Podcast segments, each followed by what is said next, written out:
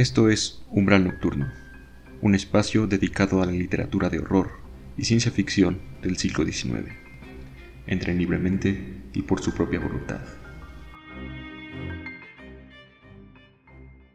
Hola, ¿qué tal? Bienvenidos a Umbral Nocturno, en este que es un episodio especial. Ya acabamos la segunda temporada y estamos planeando lo que va a ser la tercera, pero hoy en esta temporada de Día de Muertos tenemos un episodio especial en colaboración, o más bien eh, el podcast Ecatepongs me armó un episodio, casi casi, entonces hoy es una colaboración con el podcast Ecatepongs y Umbral Nocturno. Y esta colaboración va a ser acerca del tema de los exorcismos, ¿no? que es un tema que hemos visto tangencialmente, eh, no lo comenté también en, en, el libro de Historia del Diablo, que ya analizamos aquí, o que ya comentamos aquí, ¿no? Más bien, no tanto analizar. Eh, y en este libro se menciona como los antecedentes del diablo en la Edad Media y el papel que jugaba esta figura a veces en oposición a Dios y a veces como un instrumento de Dios, ¿no? Y de todo eso nos va a estar comentando el invitado de hoy, que nos los va a presentar mi amigo y compañero de la universidad, Juan Carlos. Hola Lalo, muchas gracias por la invitación. Eh, mi nombre es Charlie. La verdad soy fan de tu programa, constantemente lo estoy escuchando. Y bueno, eh, me presento ante ustedes, eh, ya que soy ajeno a este programa. Tengo un podcast con otro amigo, el cual se llama Catepunks, en el cual tocamos temas banales, la verdad. ahora sí que un contenido de todo un poco. Y originalmente este programa que les vamos a presentar era, era, era para, para mi podcast. Pero al escuchar el contenido, sí consideré que era, que era mejor material para Lalo, la verdad ya que la persona que entrevistamos habla sobre exorcismos y les quería compartir este pequeño fragmento, pues ojalá que les guste mucho. Y bueno, Lalo, pues continuamos contigo. Sí, de hecho, Juan, esta entrevista, este puede ser como un episodio piloto para lo que será la tercera temporada, que planeo que tenga más entrevista justamente, eh, que hablar de libros, seguir hablando de libros del siglo XIX, pero con autores o autoras que estén especializados en cierto libro o en cierto autor o en cierto tema, como es por ejemplo el de los exorcismos. Entonces, este va a ser como un ejercicio para ver cómo, cómo, le, cómo funcionas, que me digan sus comentarios en las redes sociales del programa o en la red social del programa, en Instagram. Y pues bueno, eh, Juan Carlos, ¿qué nos puedes comentar acerca del el invitado que tendremos hoy? Así es, Lalo. Eh, dicha entrevista nos lo dio eh, Cudberto Enrique Pineda. Él es arqueólogo por parte de la Escuela Nacional de Antropología e Historia y constantemente le está realizando exposiciones. De hecho, tiene una exposición llamada Brujas en la cual él es el curador y pueden igual eh, revisar sus videos en YouTube. Tiene material muy, muy interesante. Igual aquí les dejamos los links para que los puedan visitar. Pero antes de comenzar, ¿cuáles son los antecedentes del exorcismo? Desde la época prehistórica se sabe la existencia de deidades, sin embargo el, registro más antiguo que tenemos de un exorcismo lo tenemos para lo que sería la región de Mesopotamia. Para culturas como los asirios, los babilónicos o sumerios, la relación entre deidades y demonios no está claramente diferenciada. Un demonio podía ser tanto bueno como malo básicamente esta idea de lo que de que un demonio es netamente negativo es algo muy, muy cristiano y muy, muy del Nuevo Testamento. Es una idea totalmente innovadora. En este aspecto, eh, para las cuestiones de, enfermedades se ocupaba también del exorcismo y sobre todo de enfermedades muy concretas. Por ejemplo, se encuentra lo que sería la placa de la Mashtu, una placa de hierro de cerca de unos 8 9 centímetros de diámetro, en la cual se encuentran inscripciones mágicas para proteger a las personas de la influencia negativa de la Mashtu. La en su mitología fue esposa o amante de un dios eh, demonio llamado Pazuzu. Y con estas inscripciones, en estas, eh, estas herramientas de las placas de la Mashtu, podemos, se encuentran eh, directamente traducciones. Por ejemplo, la parte de atrás se encuentra la inscripción que dice, soy Pazuzu, hijo de Anu, Hambi, soy rey de los demonios del aire que descienden con fuerza de las montañas haciendo estragos. Esa estatuilla de Pazuzu, junto con la placa de conjuras Alamashtu, son amuletos de bronce y de hierro confeccionados básicamente para evitar una enfermedad o curar una enfermedad. estos cambios son muy, muy, muy, muy culturales y dependen mucho de la perspectiva de lo que se considera el demonio y deidades. Sin embargo, ya más cercanos a nuestra cultura, tenemos básicamente la perspectiva de, primero del demonio y segundo de lo que sería el exorcismo. Eh, primero hay que tomar en cuenta que el demonio para el, en el mundo judio-cristiano del Antiguo Testamento no era un ser independiente. El demonio era una especie de, como de fiscal que se encargaba de juntar todas tus acciones negativas y a lo mucho tentarte para ponerte a prueba por rigor de Dios. Sin embargo, el demonio estaba al servicio de Dios, no, podía actuar independientemente. Ejemplo de esto lo podemos ver en el, en el libro de Job, donde básicamente tenemos la cómo el diablo se entrevista con, con, Dios y le dice que y le pregunta a Dios que cómo se comporta el mundo y le dice que no está de acuerdo en, todo esto y sobre todo no está de acuerdo en cómo se comporta su, su, devoto Job. Él decía que Job solamente le era fiel a Dios porque eh, Dios le era benévolo con él, o sea, le cumplía, le, le, daba prosperidad, le daba bendiciones y todo. Sin embargo, le decía que si Dios dejara de favorecer a, a Job, Job empezaría a renegar de él. Ante esto, Dios acepta esta prueba. ¿A que no? ¿A que sí? ¿Que no?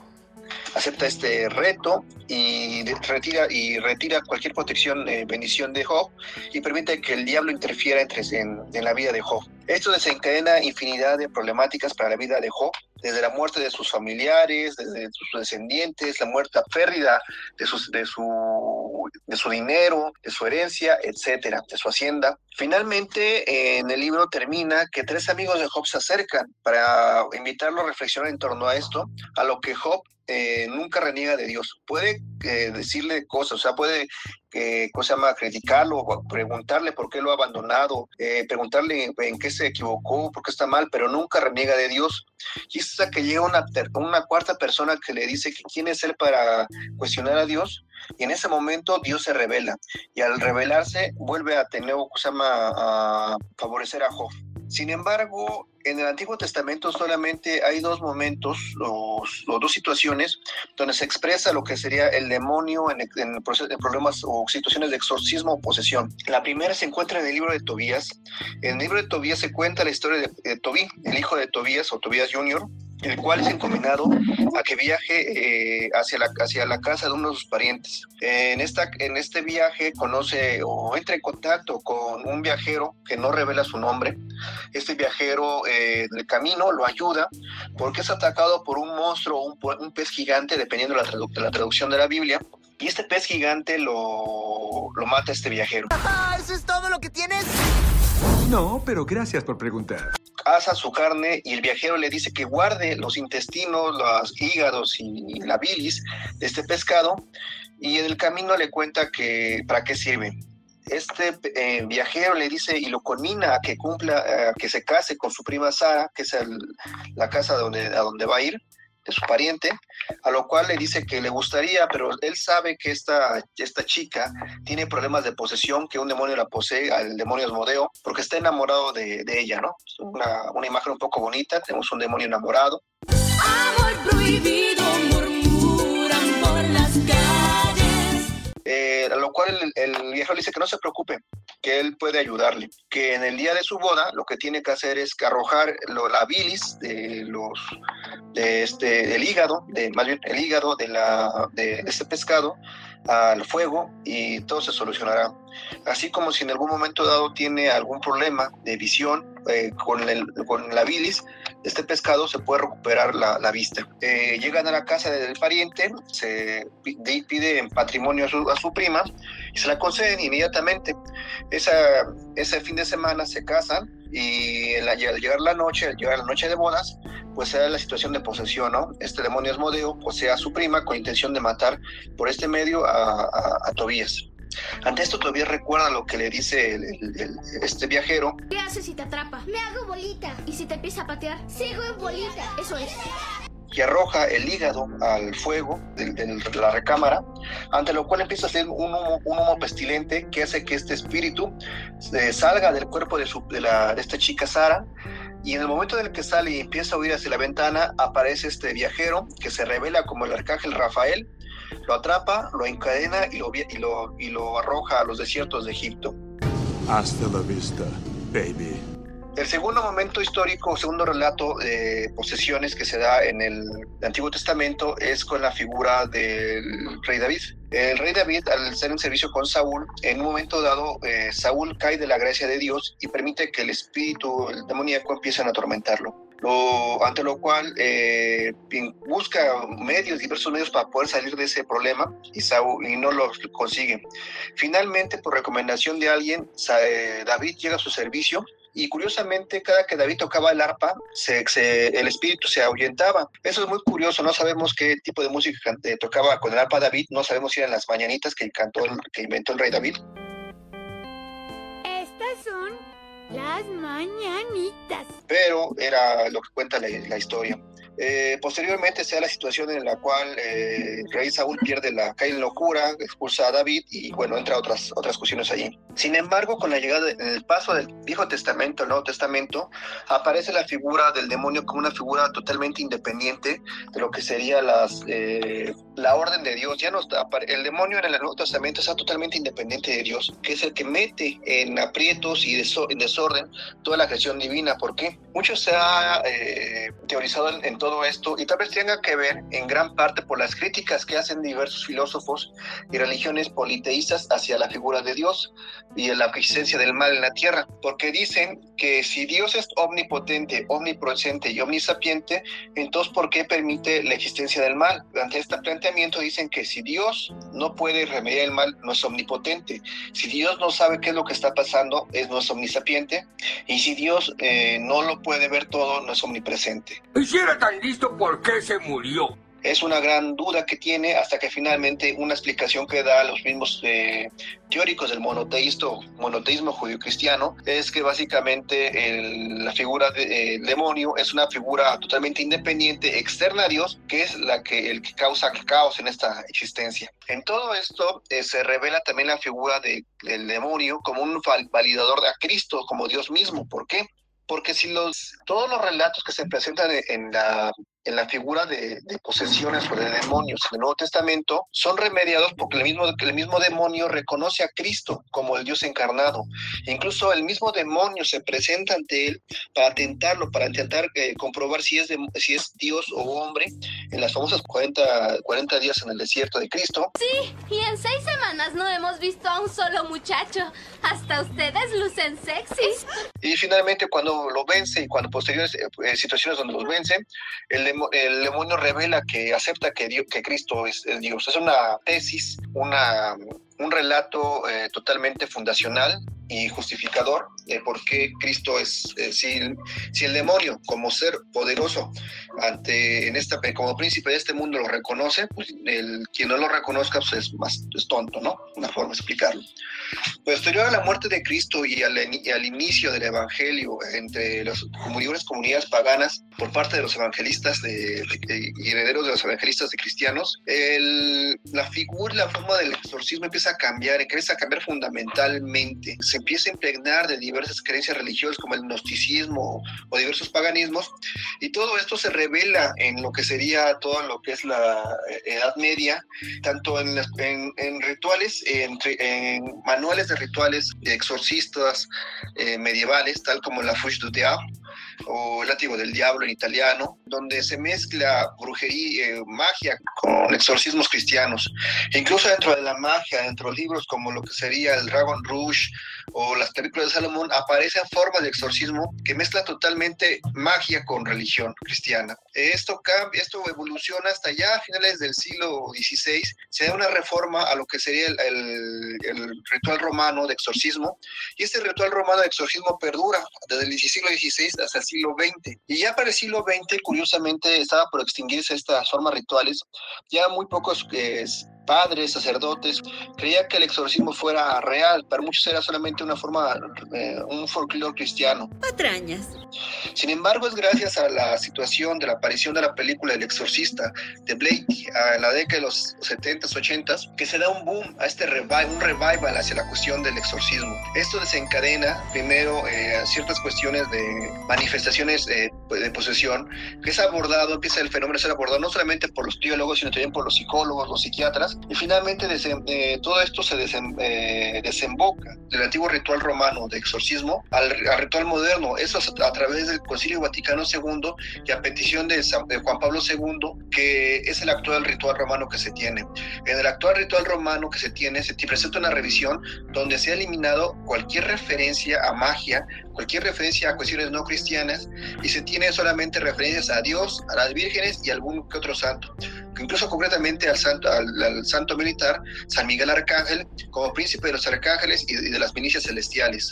¿Existen especialidades en el exorcismo? En ese aspecto, la Iglesia Católica, o más bien los especialistas católicos y cristianos, reconocen que existen especialidades o dones carismáticos relacionados al exorcismo. En este caso tenemos lo que sería el motio. El motio es una facultad que tiene que alguien que te trae en trance y que es movido por espíritus celestiales para poder eh, sacar a los demonios de un cuerpo.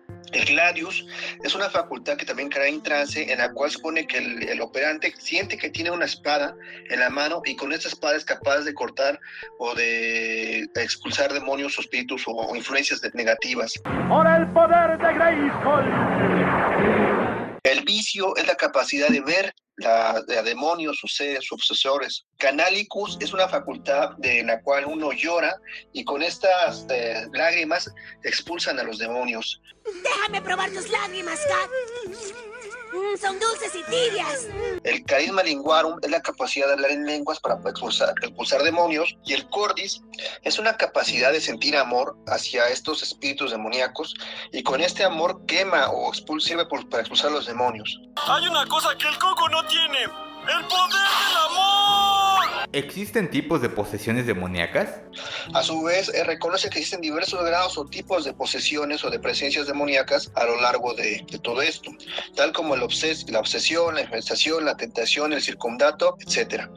Esto mismo, como menciono, ha tenido diversos cambios. Por ejemplo, en el judaísmo, el judaísmo tiene, al ser un pariente directo, los hermanos mayores del, cristianismo y el protestantismo, ellos tienen, también desarrollan sus propios eh, eh, figuras y rituales sorcísticos. Entre ellos destaca, eh, beben de diversas rituales y diversas cuestiones, evolución en todo lo que es la Edad Media y lo que es el gnosticismo, eh, árabes y, del Islam. En este aspecto desarrollan una, una forma muy concreta, una muy curiosa de exorcismo, lo que son las famosas cajas o, o frascos Dibuk. ¿Qué es esto? Se supone que son cajas de madera o frascos de vidrio en el cual se logra meter a un espíritu que estaba atormentando, que estaba posesionando a alguien mediante un ritual que implica, eh, implica desde recitación de, de, oraciones eh, cabalísticas, de rituales muy, muy determinados, así como incluso el toque del shofar, de este, de este cuerno ritual judaico, que con esta situación hace que se desprendan del cuerpo y una vez desprendido del cuerpo, son, son eh, amarrados o llama, encasillados en, en, objetos físicos, concretamente en frascos, frascos de vidrio o en cajas de madera. Se encuentran eh, a partir de la década de los 90, empiezan a salir muchos en venta, sobre todo en los 2000 también con esta aparición de diversas, de este negocio de internet, de estos negocios, eh, comercio de internet, de series de televisión como películas basado en todo esto. Incluso una película llamada La Caja, donde se puede ver esta situación. Otro aspecto muy curioso se da, como lo habíamos comentado al inicio, en lo que son las cuestiones de las religiones politeístas, politeístas y enoteístas de la, los de África y del África Caribe.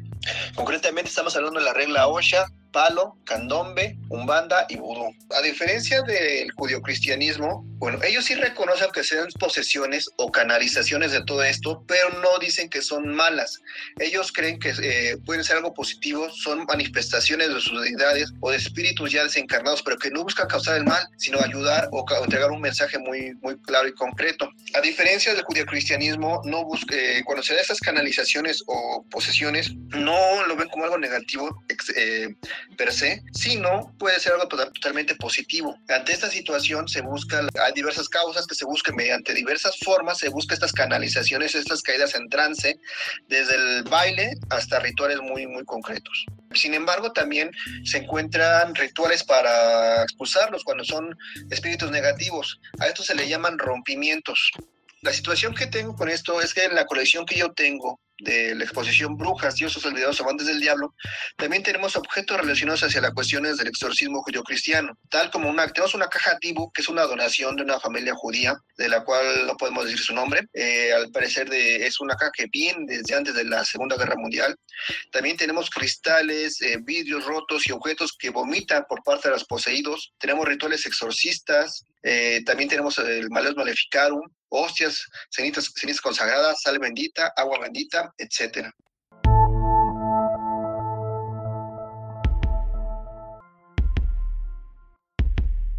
Esta fue la entrevista que tuvimos con Cuthberto a, a través de Ecateponks.